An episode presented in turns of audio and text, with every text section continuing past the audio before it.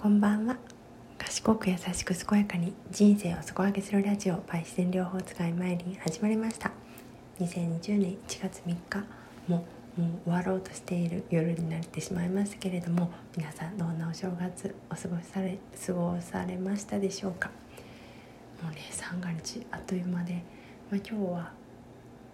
ね実家実家から家にもう昨日の晩に戻ってきててゆっくりはしてたんですけれどもうん、まあ、あっという間の、えー、お休みの期間でしたね。えー、今日はですね、まあ、日曜日なのでこのラジオでは曜日ごとにテーマを決めてまして、まあ、日曜日はフリーテーマということでお話ししたいんですけれども、まあ、今日はですね、まあ、朝から TVer であの逃げ恥のスペシャルを見てまして本当にあの逃げ恥の優しい世界にですねこうどこまで優しいんだっていうのとどこまで大きいんだっていうところにとっても感銘を受けました。えー、一時ですねこう私星野源さんのファンというかまあそんなにめちゃめちゃ何かをたくさん購入するとかファンクラブに入るとかまでは言ってないんですけれども、まあ、友人から誘われたライブに行ったりですとかまあ、音源を聞いたり、まあ、ラジオを聴いたりするぐらいのファンだったんですね。でそこでいつも思うのがこうどんな人にもこう、まあ、どんな人にもというか逆にこうマイノリティの人に優しいとか、あの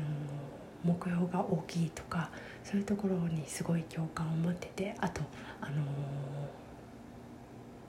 えー、オリジナルオリジナルじゃないななんか専門家一つしかしちゃいけないとかそういうところをあの、まあ、いろんなことされてるのでそういうところをこう別に一つじゃなくていろいろやっていいんだって思わせてもらった人でもあるんですね。まあ星野源さんでいうと俳優業と音楽とあと文筆業もされてますし他何かいろいろ多分いろいろされてるんだと思うんですけれどもまあ、私もアロママッサージから入ってグレイとあと自然療法の、えー、講座とかとですね、まあ、社労士とあの人事の仕事もしてますしなんかもう本当にこう、まあ、どれも嫌いじゃないんですけれどもこう一つにしたくないというかそういうところがありましてでどれもどれもやることが自分らしさなんだったら続けていったらいいのかなっていうことを星野源さんを見て思ったんですね。で星野源さんのお誕生日ってあの私とすごく近くてですねあの水亀座さんなんですよね。水亀座さんはもうまさに風に時代を象徴する、ね、風の人なのでやっぱりスケールが大きく平等っていうところがね私の中のキーワードかなと思っていてそこが星野源さんの世界、まあ、別に今回の「逃げ恥」がね星野源さんプロデュースってわけじゃないとは思うんですけれども多分あの世界観にこう共感されたりあの意見を出したりもされたのかもしれないですけれどもすごく世界観がにじみ出ていてよかったなと思います。ね、ジェンダーの問題とか夫婦別姓とかねコロナ禍におけるこううん、リーダーシップとかいろんな考え方とか本当に心に刺さる人が多かったんじゃないかなと思います私もまあこの間のちょっと前の放送でもお話ししましたけれどもコロナ禍のあの出産っていうことで、本当に苦労された方されている方が多いと思うので、まあ、今回の逃げ恥の場合はコロナ禍の出産ではなく、まあ、出産後にコロナが来たって感じだったんですけれども、まあ、どちらにどちらでもまあどちらもどちらでこういろんな苦労がね初期は本当にあのおむつとかがなくなったりしましたのでね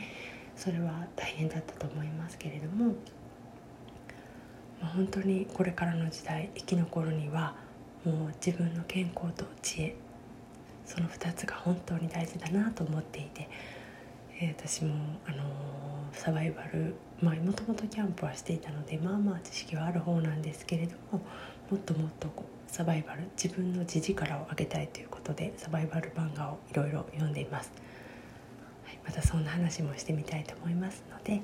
今日はまああの逃げ恥の世界は素晴らしかったということと、まあ、星野源さん並びに私の水亀座が持つこう風のエネルギーのお話をしてみました、えー、まあ、平等っていうのはねとってもすごい気になること。私はねとっても嫌なんですよね。こうどこかがどこかがおかしいとかそういうのがとても嫌なので結構ねこううんなんかそこまで思わなくていいとかいう時もあるんですけれどもやっぱり一つでもそういうのを思いついたらこう思考が止ま止まるというか前に進めなくなるのでそれは自分に正直に生きていきたいなと思っています。はい。えー、まだ見てない方は TVer でやしてますので是非見てみてください。ちょっと長いですけどね、あのー、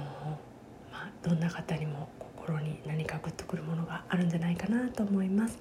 それではまた明日。バイバイ。おやすみなさい。